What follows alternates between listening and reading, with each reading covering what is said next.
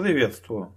Вы слушаете радио 1С Enterprise, второй сезон, седьмой Выпуск. Запись от 19 августа. Это авторский подкаст, он же радиопередача. Здесь мы беседуем о различных аспектах разработки на платформе 1С предприятия, рассказываем просто о сложном и смело идем туда, куда пока еще не заглядывали. Меня зовут Никита Зайцев. Наш проект поддерживается фирмой 1С для вендора, профессиональное и разностороннее развитие развития специалистов нашего с вами сообщества разработчиков традиционно входит в число первых приоритетов.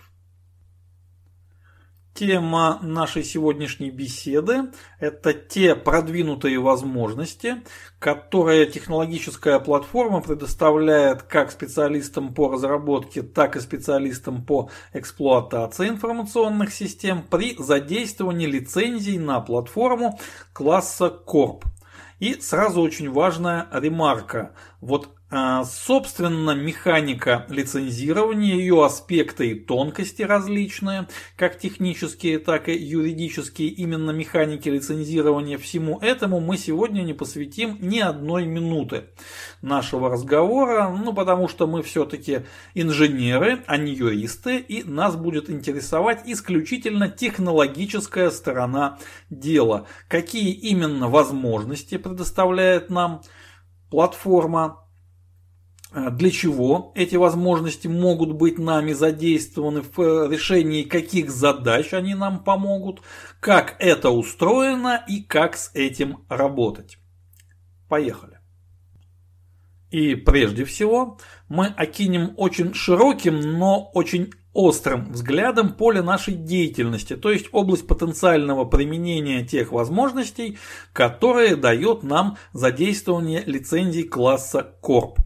Вот сам термин корп происходит от прилагательного корпоративный, то есть мы имеем дело с корпоративной информационной системой.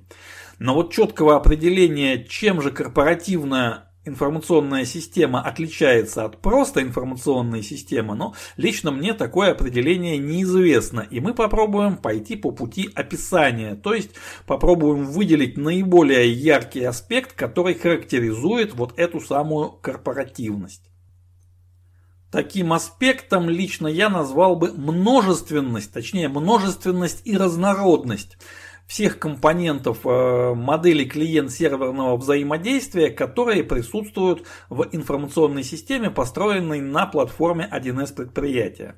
То есть у нас, разумеется, есть сервер, у нас есть клиенты, у нас есть информационная база, но вот этого всего очень много и оно может быть разнородным.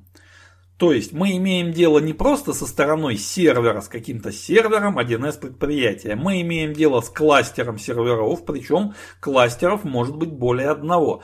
В каждом кластере мы имеем дело с, с рабочим сервером, с центральным сервером, но рабочих и центральных в том числе серверов в кластере может быть более одного. В каждом рабочем сервере может быть задействовано более одного рабочего процесса, количество информационных баз в нашей информационной системе может измеряться десятками, сотнями, ну а в случае, когда наша информационная база работает в режиме разделения данных, то есть в режиме сервиса, количество независимых областей данных может измеряться уже и совсем большими числами. То же самое можно сказать и о клиентских сеансах, клиентских приложениях. А, их количество тоже может быть весьма велико, и они могут быть сколь угодно разнородны. Это может быть мобильный клиент, веб-клиент, тонкий клиент, толстый клиент. Это может быть вообще клиент, реализованный через, а, ну, на каком-то другом а, языке, на какой-то другой среде разработки, и этот Другой клиент может взаимодействовать с нашим сервером 1С предприятия через механику веб-сервисов, например. То есть интеграционное взаимодействие тоже очень широкое и разнообразное. И вот все это вместе, вся эта совокупность, множественность и разнообразие и придают нашей информационной системе характер корпоративности. То есть для эффективного управления вот всей этой музыкой, всем этим оркестром нам и требуются те возможности, которые предоставляют лицензии класса Corp. рассмотрение этих технических возможностей мы начнем с тех, которые отвечают за управление производительностью. А, наша корпоративная информационная система, если поглядеть на нее под определенным углом зрения, а, то там будет не что иное, как один из вариантов системы массового обслуживания. Но в самом деле у нас есть энное количество предметов обслуживания, это наши клиенты, наши клиентские сеансы, клиентские запросы. И у нас есть энное количество обслуживающих устройств, назовем их так. Это рабочие процессы кластера серверов 1С предприятия. И как и в любой системе массового обслуживания, перед нами в полный рост встает задача распределения нагрузки, задача балансирования нагрузки. То есть нам нужно с одной стороны обеспечить, чтобы наши обслуживающие устройства не простаивали, не грели воздух в холостую, но с другой стороны обеспечить и чтобы они не перегревались, чтобы не создавались очереди, не создавались какие-то заторы, не возникал феномен часа пик, ну и тому подобных проблем производительности. Вот чтобы этого не было. Самый простой и естественный способ балансировать нагрузку – это, разумеется, равномерно ее распределять. То есть у нас есть энное количество клиентских сеансов, есть энное количество рабочих процессов, и вот между ними по кругу ходит такой товарищ по имени Робин и распределяет кого куда. Распределяет, естественно, равномерно, но нам бы, конечно, хотелось как-то на этот процесс влиять, если не напрямую управлять распределением, то хотя бы оказывать косвенное влияние. И Лицензии класса Corp нам такую возможность предоставляют. Для кластера серверов мы можем определить некоторые управляющие параметры. В частности, это количество, максимальное количество информационных баз, обслуживаемых одним рабочим процессом, и параметры рабочего процесса по памяти. Сколько памяти он может занимать. И вот совокупность этих параметров дает нам возможность косвенно влиять, косвенно оптимизировать распределение клиентских сеансов по рабочим процессам.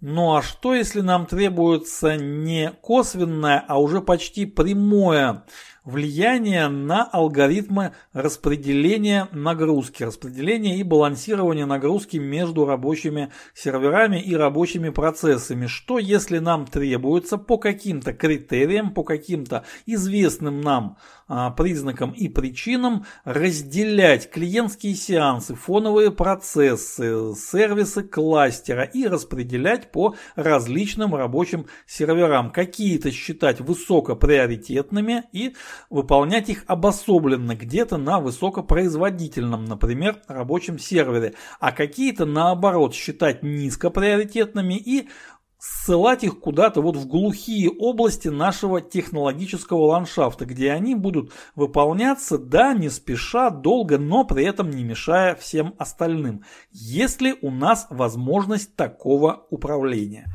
Такая возможность у нас, безусловно, есть. Эта механика называется требованием назначения функциональности, и она предназначена как раз для решения описанных задач.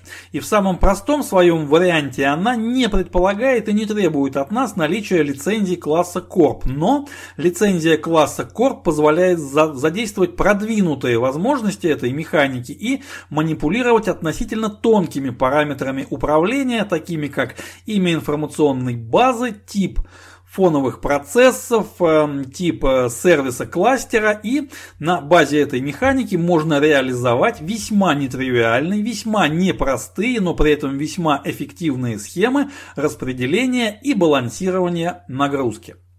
Теперь нужно обязательно отметить очень важный момент – когда мы говорим об управлении кластером, о настройке параметров кластера и даже таких затейливых, как назначение функциональности, следует помнить, что это управление может производиться как интерактивно через графический интерфейс, через консоль, кластера серверов 1С предприятия, так и посредством командной строки. Для этого в состав платформы входят две консольные утилиты – клиент и сервер удаленного администрирования. Ну а там, где командная строка, там и возможность автоматизированного управления, как через э, какие-то скрипты, написание скриптов на каких-то внешних по отношению к платформе языках, так и через написание программного кода на самой платформе 1С предприятия. То есть у нас есть возможность автоматизировать управление нашей информационной системой вот в части абсолютно всех возможностей, которые мы сегодня рассматриваем. Далее. Распределение и балансирование нагрузки предполагает относительно штатное, относительно предсказуемое поведение клиентских сеансов и фоновых процессов. Но, к сожалению, не всегда они ведут себя предсказуемо и периодически в информационных системах возникает проблема так называемого шумного соседа. Что это значит? Ну, по аналогии с нашей бытовой жизнью, вот многоквартирный дом и кто-то из жильцов, например, производит строительные работы шумные в неурочное время, чем мешает всем остальным. То есть сверлит один, а слышит весь дом. Ровно то же самое происходит в информационной системе. Какой-то один конкретный сеанс выполняет что-то настолько нетривиальное, и скорее всего выполняет он это с ошибкой, но при этом аппаратные ресурсы, захваченные сеансом, являются ну как-то совсем непотребными, и один единственный сеанс может нарушить работоспособность вообще всего кластера. Что же в этом случае нам предоставляет платформа, какие инструменты влияния, инструменты воздействия на вот таких вот шумных соседей. Самый простой, но очень действенный способ называется безопасный расход памяти за один Вызов. Что это такое? Это значит, что, ну, разумеется, при наличии лицензии класса Corp мы можем задать пороговое значение оперативной памяти, которое захватывается вследствие деятельности конкретного клиентского сеанса, причем в рамках конкретного серверного вызова. Там есть разные варианты, можно задать как абсолютное, так и относительное значение этого порога. Важен результат. Серверный вызов – считается либо безопасным, либо небезопасным по потреблению оперативной памяти. И вот что же произойдет с тем сер серверным вызовом, который будет сочтен небезопасным? Ну, ровно то же самое, что в нашей бытовой и реальной жизни произойдет с тем самым товарищем, который очень шумно и долго сверлит. Приезжает полицейский наряд и прерывает этот процесс. Точно так же кластер посредством своей внутренней механики определяет, что этот серверный вызов небезопасен, согласен, памяти отъедено слишком много, и серверный вызов прерывается, клиентский сеанс, его породивший, получает ошибку. Превышено допустимое, допустимый объем памяти, извините, но слишком многого вы захотели. Попробуйте еще раз. Есть и гораздо более сложная механика, она называется управление потреблением ресурсов. Эта механика позволяет задать правила и ограничения не только по оперативной памяти, но и по множеству других параметров. Ну а чтобы ограничивать, нужно для начала их сосчитать. То есть мы можем на уровне кластера определить n количество счетчиков, которые будут считать потребление памяти, потребление процессорного времени, длительность вызова СУБД, объем передаваемых принимаемых данных и так далее и тому подобное. Список достаточно велик. И затем на базе этих счетчиков мы можем задавать ограничения. Как для... Ну, там есть два способа такой счетчик организовать, когда подсчитывается либо потребление ресурсов за один серверный вызов, либо же за какой-то период времени, вот такое скользящее окно э, счетчика организуется. И на базе этих счетчиков можно описать ограничения, когда мы считаем небезопасным, неправильным, некорректным использование, ну, использование аппаратных ресурсов вот выше определенной нами нормы. Фактически речь идет о квотировании, о, о квотах на потребление тех или иных ресурсов нашей информационной системы, нашей технической инфраструктуры. Ну, подробнее, конечно же, следует об этом почитать в технической документации. Э, там все очень четко и внятно расписано. Здесь мы просто констатируем факт. Лицензии класса Core позволяют выстраивать очень нетривиальные и очень эффективные схемы управления потребления ресурсами внутри кластера серверов 1С предприятия. Далее. В реальной многопользовательской и высоконагруженной информационной системе э, всех перечисленных мер Распределение и балансирование нагрузки, сколь угодно сложных, нетривиальных и эффективных схем управления потреблением, расходованием ресурсов, аппаратных ресурсов, все-таки может оказаться недостаточно и могут потребоваться более радикальные меры для обеспечения требуемого уровня производительности. В частности, может потребоваться разделить транзакционную и аналитическую нагрузку, чтобы машина транзакции работала на своих аппаратных мощностях, а аналитическая нагрузка в первую очередь аналитические отчеты, сложные запросы, сложные схемы компоновки на своих. Для этого технологической платформе 1С предприятия предусмотрена специальная механика копий баз данных и специальный компонент, который называется дата-акселератор. Эти компоненты мы уже рассматривали и весьма подробно в том выпуске подкаста, который посвящен работе с 1С аналитикой. Повторяться мы здесь не будем, только упомянем, что оба эти компонента для того, чтобы полноценно их использовать, требуют наличия лицензии класса Corp. И при их помощи мы можем разделить нагрузку на две вот такие не никак независимые практически друг от друга аппаратные области нашей технологической инфраструктуры, транзакции отдельно, тяжелая аналитика, тяжелые запросы отдельно.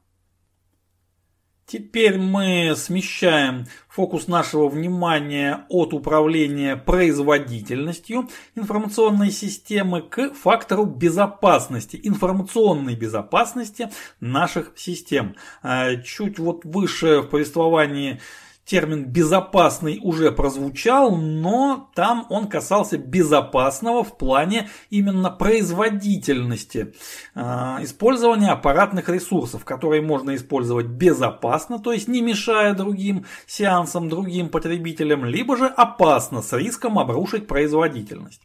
А вот сейчас термин «безопасность» мы будем использовать в его исходном значении, то есть нам требуется возможность ограничить э, потенциально опасные действия того программного кода, который исполняется в рамках функционирования нашей информационной системы и не допустить случайного вследствие ошибок в программном коде, либо же сознательного вследствие чьего-то злого умысла и наличия в программном коде каких-либо уязвимостей, повреждения критично важных информационных ресурсов, либо же элементов технологической инфраструктуры. Вот какие возможности для этого, для обеспечения информационной безопасности предоставляет нам технологическая платформа с лицензиями класса Corp. Все мы знаем, ну я тихо надеюсь, что все мы знаем, что такое безопасный режим – это такой режим работы нашего программного кода, в котором принципиально недоступны потенциально опасные действия. Ну, разумеется, это действия с внешними ресурсами, доступ к ресурсам интернета, доступ к файловой системе, за исключением каталога временных файлов. Это какие-то потенциально опасные действия внутри нашей информационной базы, установка привилегированного режима, расширение ролей, то есть чтобы расширение не могло, например, само себе как-то а, повысить права, ну и так далее, и так Далее, в безопасном режиме все это отключается и программный код, которому мы не доверяем, оказывается в очень стесненных обстоятельствах. Он может действовать только в рамках тех прав и привилегий, которые предоставляются текущим набором ролей, и вовне инфобазы он практически ничего сделать не может. А не может сделать, следовательно, не может и повредить. Это все у нас есть. Но лицензия класса Corp позволяет нам задействовать механику, которая называется профиль безопасности, точнее профили безопасности, потому что их для кластера можно определить сколь угодно много. Что же такое профиль безопасности?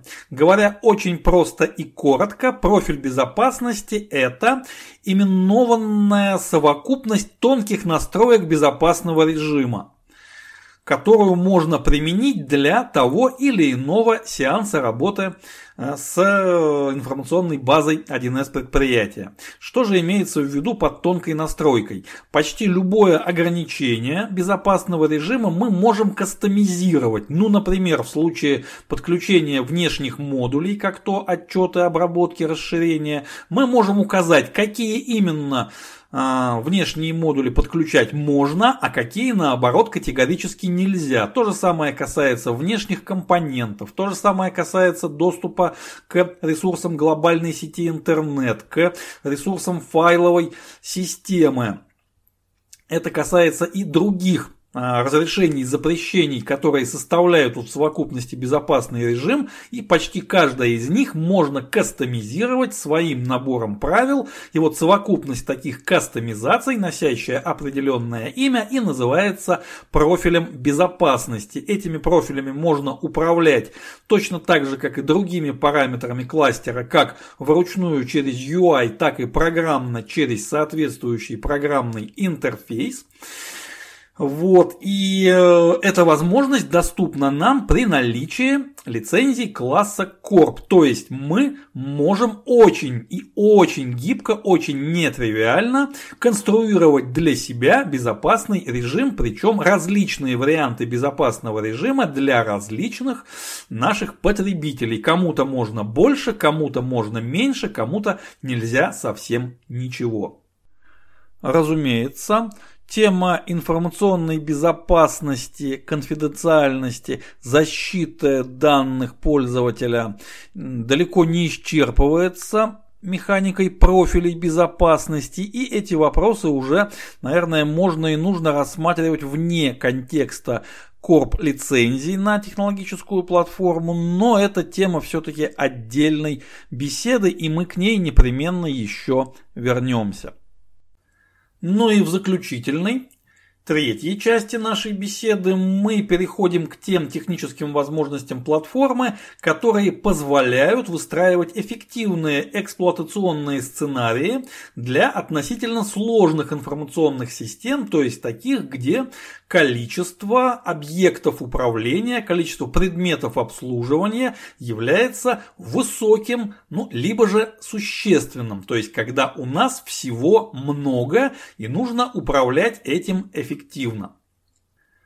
Рассмотрим типичный сценарий, который специалисты по эксплуатации вполне возможно там где-то внутри себя именуют различными синонимами слова «боль», а именно масштабная в плане изменения в метаданных конфигурации обновления объемной информационной базы. То есть есть информационная база, она относительно объемная, то есть большая, если так вот по-простому выражаться, и к нам приходит обновление, и это обновление затрагивает как раз те объекты метаданных, которые и отвечают за большую часть объема нашей базы.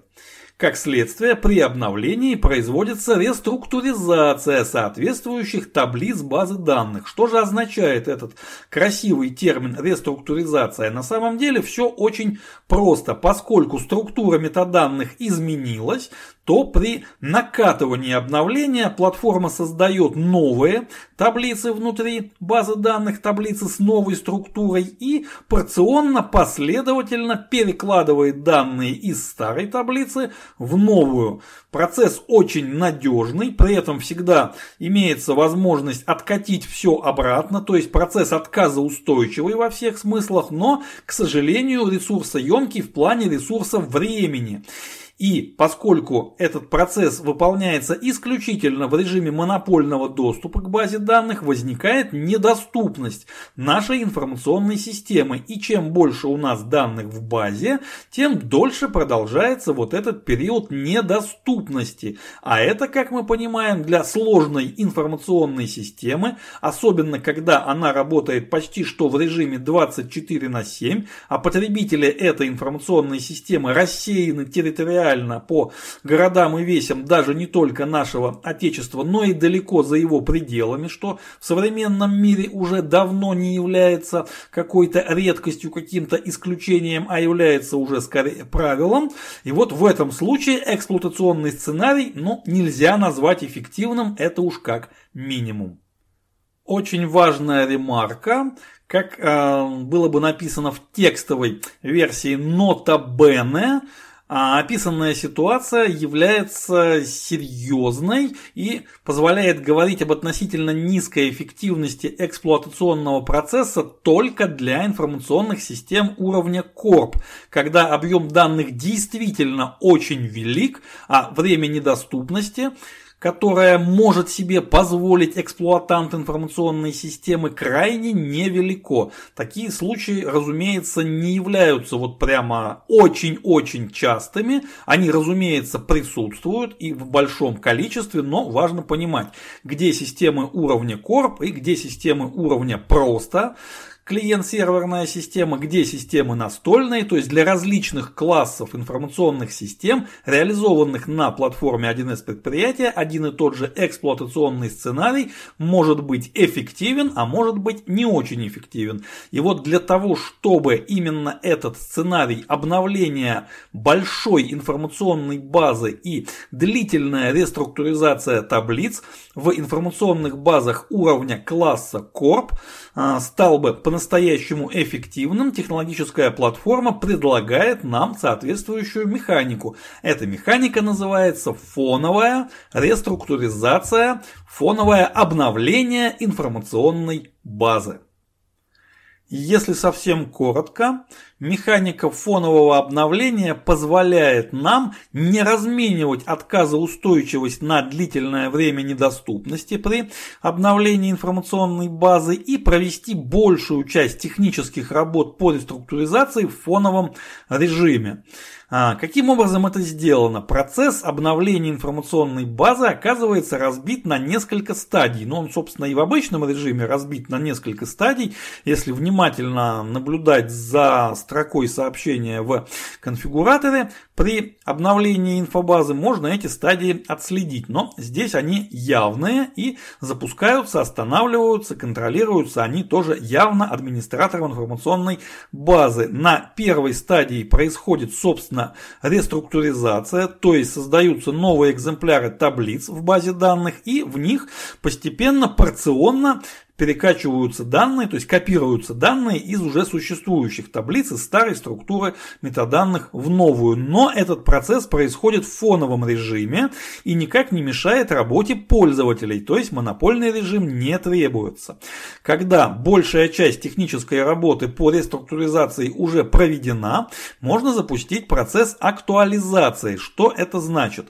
Это означает, что на стадии актуализации платформа отслеживает те изменения, изменения, которые вносят в объекты данных нашей инфобазы клиентские сеансы, либо же фоновые процессы, и как бы догоняет новые таблицы теми данными, которые вот прямо здесь и сейчас изменяются, модифицируются. И уже затем, когда у нас достигнута либо полная, либо почти полная актуальность, вот тогда мы можем перейти к третьей стадии, стадии применения. Причем это можно сделать в наиболее удобное время, можно выдержать необходимую паузу.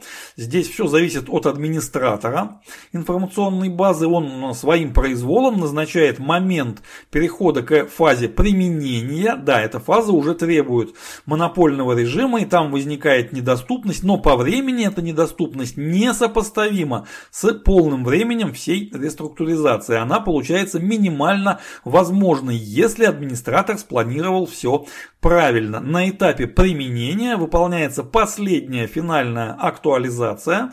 Данные в новых экземплярах таблиц становятся полностью идентичны данным в старых экземплярах таблиц и производится переключение. В этот момент мы применяем новую конфигурацию к информационной базе и конфигурация разблокируется, становится доступной для изменения, потому что на весь период фонового обновления конфигурация инфобазы, разумеется, блокируется для изменения, чтобы не создавать конфликтов. То есть пока мы производим обновление и применение версии N, версия N плюс 1 ну никак не может быть в инфобазу привнесена. Вот так, если вкратце, ну а за подробным описанием, описанием параметров, ограничений, управляющих воздействий и других особенностей этой механики я отсылаю слушателей к технической документации на платформу, там все очень подробно, внятно и четко описано. Вот такая механика, которая доступна нам при наличие лицензий класса Corp, и эта механика позволяет существенно оптимизировать, существенно повысить эффективность эксплуатационных сценариев, а, связанных с работой сложных, масштабных, серьезных корпоративных информационных систем. Теперь рассмотрим две интересные технические возможности, которые также позволяют нам оптимизировать наши эксплуатационные сценарии, но уже напрямую не связанные с вопросами производительности либо же недоступности. Первая из этих возможностей называется внешнее управление сеансами.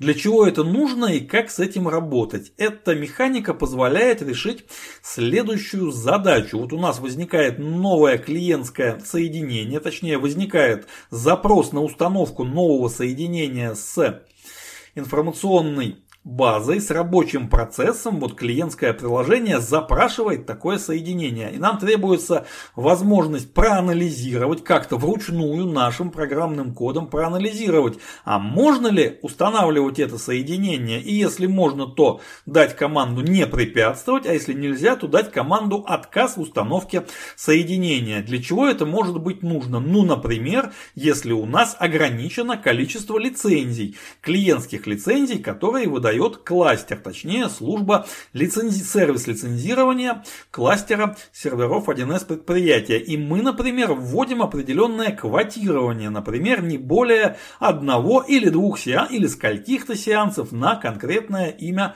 пользователя. А вот какому-то пользователю можно устанавливать сколь угодно много соединений. И это все прописано в какой-то нашей логике, описано программным кодом. И вот для того, чтобы реализовать такую задачу мы должны задействовать возможность по имени внешнее управление сеансами, точнее сервис внешнего управления сеансами. Мы реализуем веб-сервис либо средствами 1С предприятия в той же самой базе, в другой базе, это не важно, либо какими-то внешними средствами. То есть возможностей здесь множество и как нам удобнее реализовать веб-сервис, так мы его и реализуем.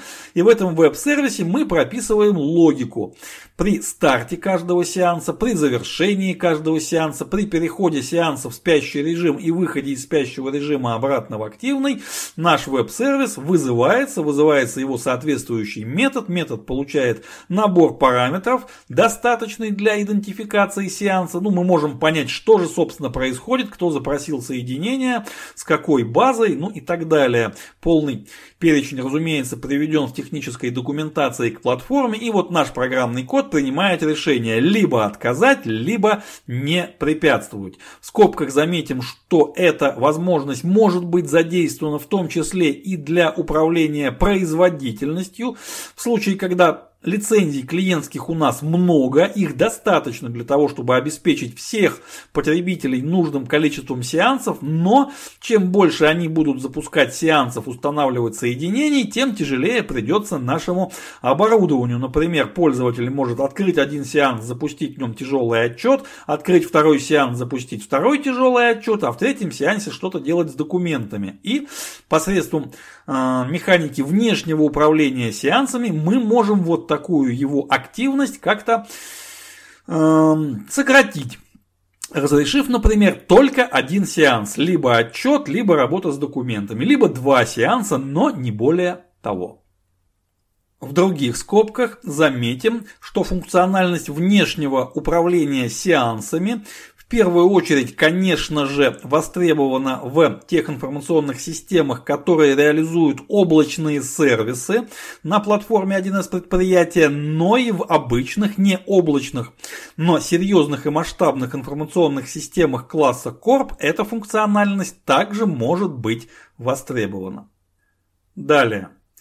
Если наша информационная система состоит из множество, ну или во всяком случае существенного количества отдельных инфобаз, один из предприятий, либо же наша информационная система является облачным сервисом, перед нами обязательно вставит, станет задача доставки на рабочее место нашего потребителя, нашего пользователя списка адресов тех информационных баз, либо же областей данных, то есть приложений в терминах облачной технологии 1С Fresh, которые этому пользователю доступны.